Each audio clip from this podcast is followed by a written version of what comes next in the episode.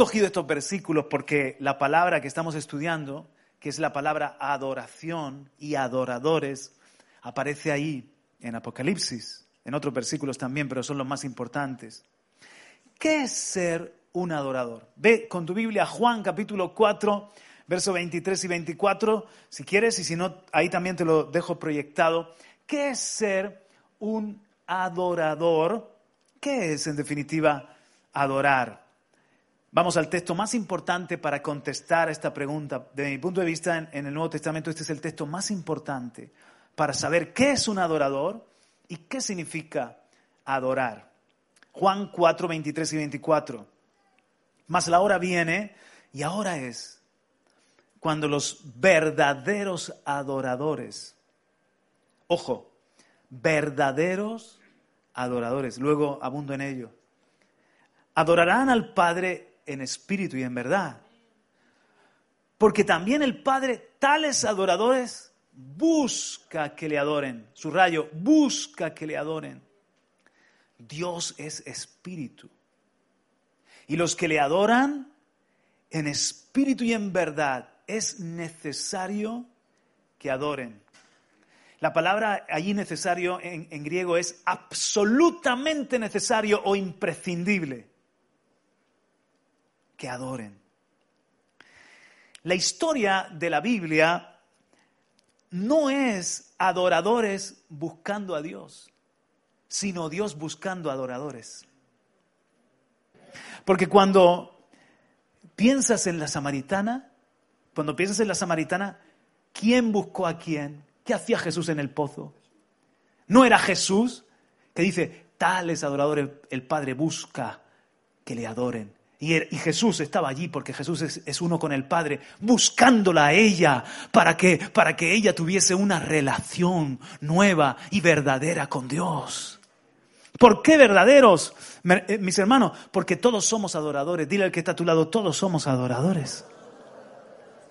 Todos lo somos. A lo mejor adoras el dinero porque pones tu confianza allí. Porque vas, toda la vida detrás de eso. Quizás a ti mismo.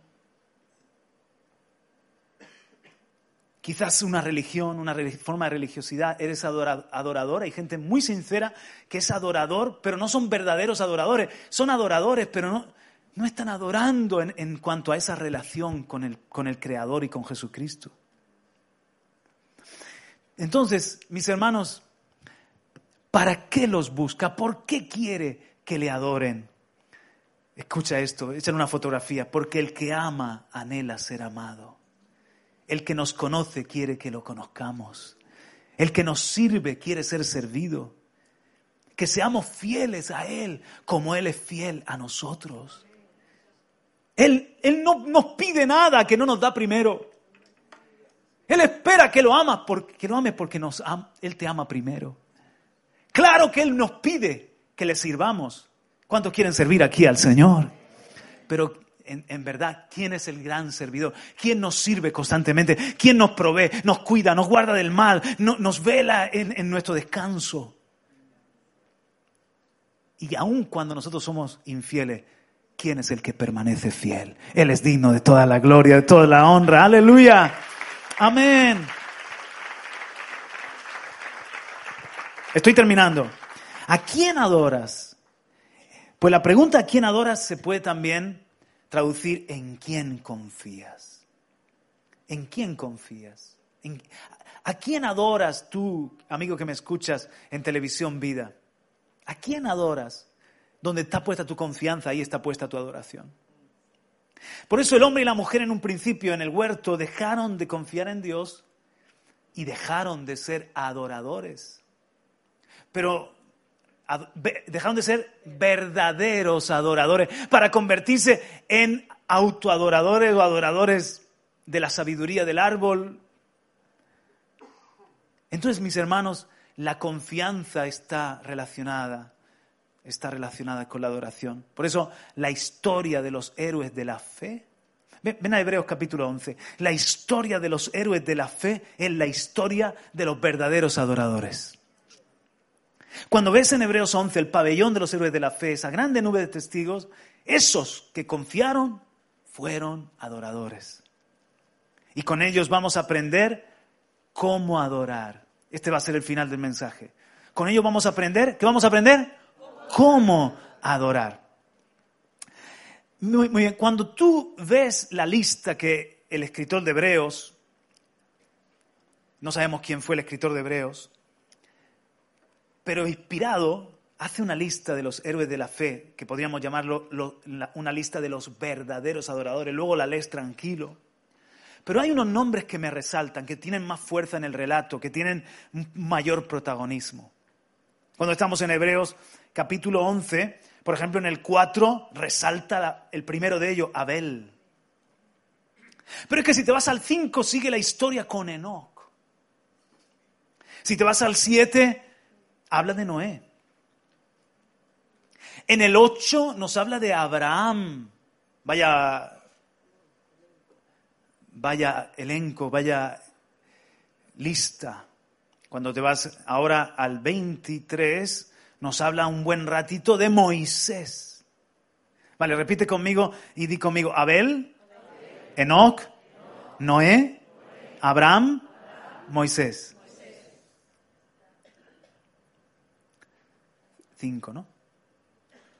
Me dejo uno para el final.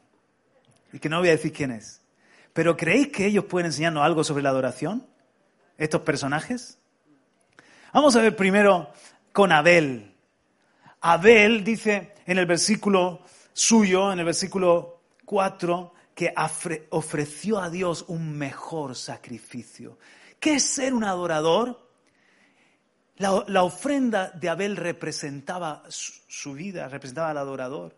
Y presentó un mejor sacrificio que Caín, su hermano, porque le dio al Señor qué? ¿Qué le dio al Señor? Lo mejor y lo primero, los primogénitos y los más gordos lo mejor para mi Dios y lo primero para mi Dios. Entonces, Abel por la fe ofreció, bien conmigo, ofreció a Dios un mejor sacrificio.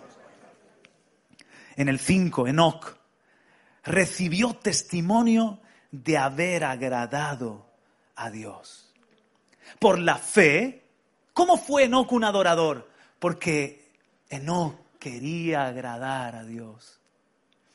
Enoch quería, la vida de Enoch, Enoch le, dio tanta alegría. De alguna forma Dios se hizo tan buen amigo de Enoch que se lo llevó al cielo y dijo, mira, me alegra tanto tu amistad que te traigo para arriba.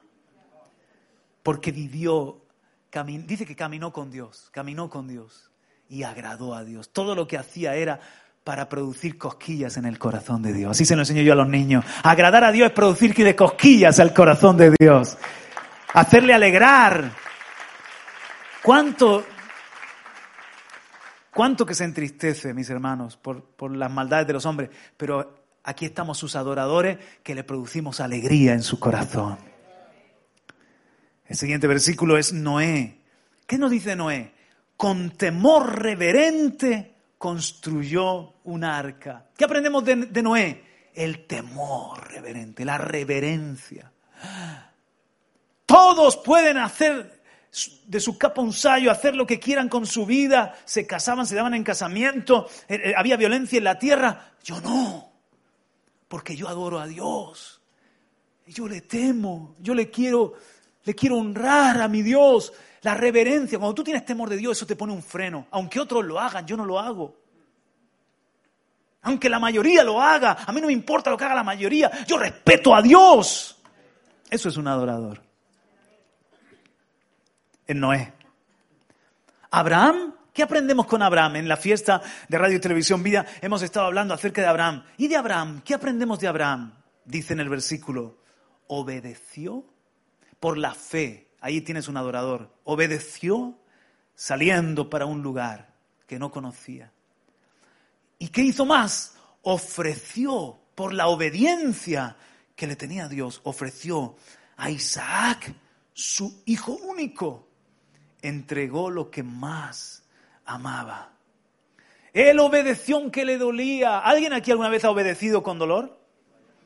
Cuando tú dices, wow, esto me cuesta, Señor, pero voy a obedecer. esto que me estás pidiendo es lo que más amo. algunos nos ha pedido algo que amamos mucho. Nos ha pedido la juventud, nos ha pedido el trabajo, nos ha pedido nuestros sueños, nos ha pedido nuestra comodidad, pero nada que Dios me ha pedido ha sido pérdida para mí. Me lo ha retribuido, multiplicado cien veces, que te lo aseguro, hermano.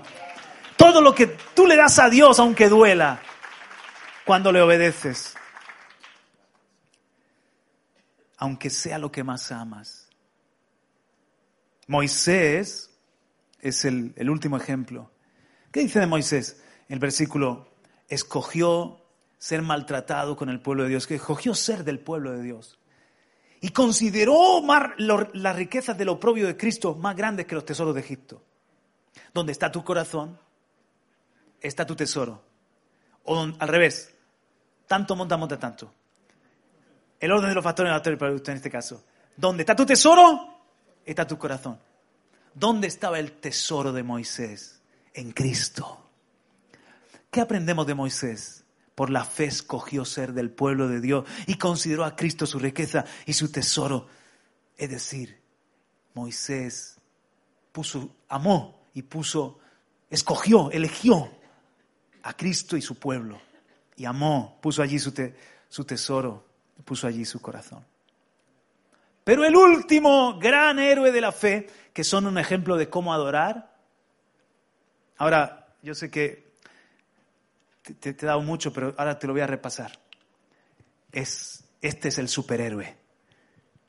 Por tanto, Hebreos 12, baja al 12, verso 1, puesto que tenemos en derredor nuestro tan gran nube de testigos, despojémonos también de todo peso y del pecado que tan fácilmente nos envuelve, corramos con paciencia la carrera que tenemos por delante, puesto los ojos en Jesús, eso nos habló el domingo pasado, el autor y consumador de la fe, ¿Quién por el gozo puesto delante? Este no solo tuvo fe, él fue el autor y el consumador de la fe. Aquí tenemos el mejor ejemplo de lo que es un adorador.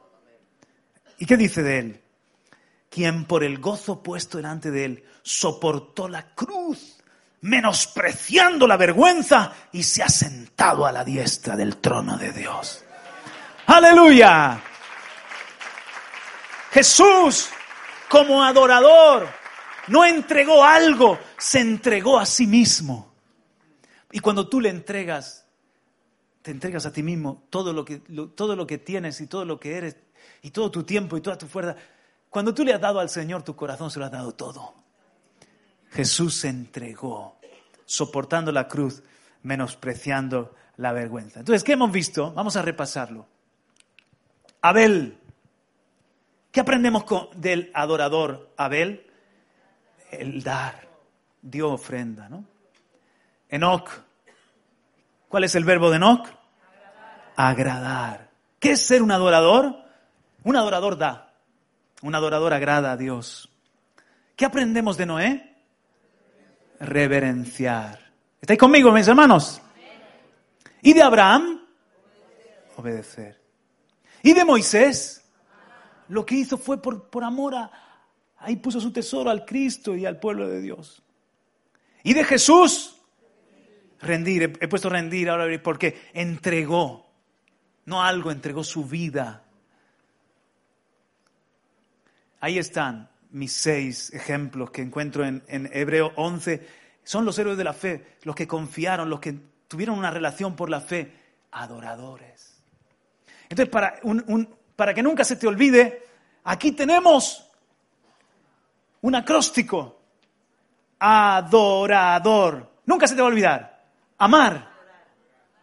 Eh, adorar, ¿qué he dicho yo? Es que tengo las gafas de cerca. Adorar. Seis letritas. La primera, amar. ¿Quién fue? No. Muy bien. Moisés. Es que las tenemos que ordenar bien. Yo lo he puesto por el orden de Hebreos 11, pero ahora, mira, amar. Dar. ¿Quién fue el de dar? Y obedecer. ¿Quién fue el de obedecer? Muy bien. ¿Nos sentimos niños? Un poco, ¿eh? Y reverenciar. ¿Quién fue el de reverenciar? Noé. Algunos van por detrás, ¿no? Noé. ¿Quién fue el de agradar? Muy bien. ¿Y quién rindió su vida hasta la muerte y muerte de cruz? Den un aplauso a Cristo. Eso es ser un adorador. Adorar. Ahí lo tienes. Para que nunca se te olvide. Termino con esto. Adorador o no adorador. Esa es la cuestión. Todos somos adoradores. La pregunta es si somos verdaderos adoradores, de los que el Padre está buscando para tener una relación. Recuerda lo que nos, ha dicho el Señor del final de la humanidad. Al final de la humanidad, los seres humanos se van a dividir entre adoradores de otra cosa y los adoradores a Dios y al Cordero. Y esa es la cuestión. ¿Qué vamos a hacer nosotros? Dice en, Apocalipsis 15:4, ¿quién no te temerá, oh Señor, y glorificará tu nombre?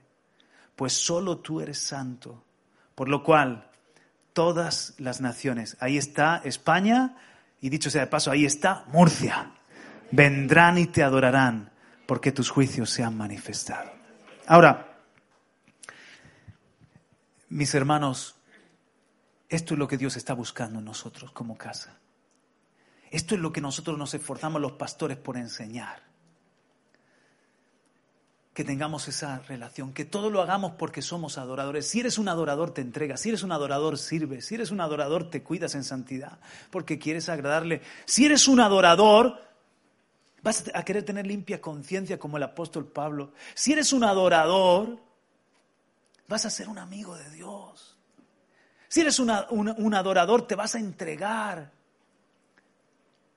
y si Dios tiene adoradores, verdaderos adoradores, créeme, su obra en la tierra va a ser imparable. Todo lo que Él quiere hacer, va a tener héroes de la fe, va a tener gente para llevar a cabo esa obra. Su historia continúa, su historia va a continuar. Hebreos 11, Hebreos 12, va a continuar con verdaderos adoradores. Por eso nosotros hemos renunciado a otra, a otra motivación. A otra motivación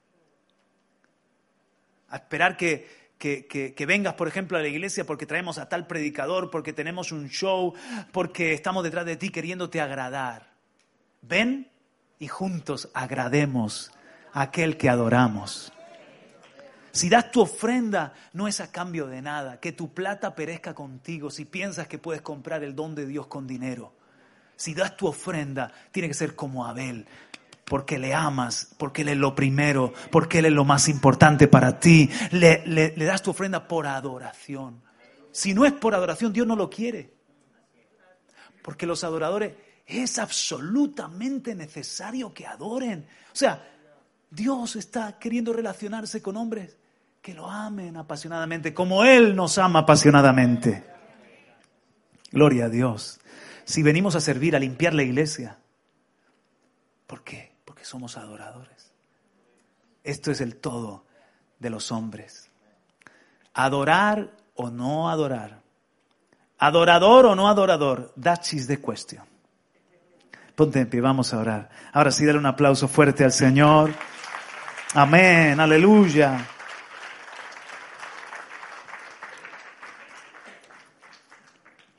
Amén, Señor, queremos ser esos adoradores. Señor, queremos ser esa nación, ese remanente, que no se postra ante un sistema, que no está poniendo la confianza en otra cosa, en el hombre ni en nosotros mismos. Nuestra confianza ahora está puesta en ti, absolutamente en ti, Señor. Queremos ser como aquellos héroes de la fe que nos han dejado el ejemplo. No en vano están los verbos, por la fe agradó, por la fe entregó, por la fe escogió ser del pueblo de Dios, por la fe obedeció. Señor, nos identificamos con esos hombres y mujeres imperfectos, pero que en algún momento de su vida tuvieron un encuentro contigo y conquistaste sus corazones. volvieron a tener esa relación original con el Creador. Hay personas que me están escuchando aquí, hay personas que están escuchando este mensaje en casa. Tú no, no, estás buscando nada de ellos, los estás buscando a ellos. Tú no necesitas para ser Dios tener adoradores, pero nosotros sí que necesitamos para ser hombres y mujeres completos, tenerte a ti, Dios. Abre nuestros ojos, como abriste los ojos de Saulo camino a Damasco. Hay personas que hoy están rindiendo un servicio en una religión y están esforzándose de X manera para ser mejores, porque tienen hambre, porque tienen una búsqueda. Por favor, Señor, mándales un Felipe, mándales un Pedro, como a Cornelio. Quizás radio y televisión vida es ese Felipe, es ese Pedro que está llegando, que está cruzándose en el camino. Lo sintonizan por casualidad, pero no es casualidad. Les aparece en la tele, pero no es ninguna anécdota, obra del azar. Eres tú, Señor. Eres tú que buscas verdaderos adoradores. Yo quiero invitar a que todos pongamos la mano en el corazón y que hagamos esta sencilla oración. Repite con, conmigo si estás de acuerdo con ella. Padre y Dios del cielo, gracias por buscarme, por amarme tanto que te hiciste hombre y viniste a salvar mi vida para que vuelva a tener una relación contigo. Te quiero amar, te quiero conocer. Me gustaría aprender más y más, adorarte. Gracias por tu palabra. Perdona mis pecados Quiero seguir a Jesucristo y servirte todos los días de mi vida. Escribe mi nombre en el libro de la vida. No voy a adorar a nada más. Solo pondré mi confianza en ti. En el nombre de Jesús. Amén. Amén. Aleluya.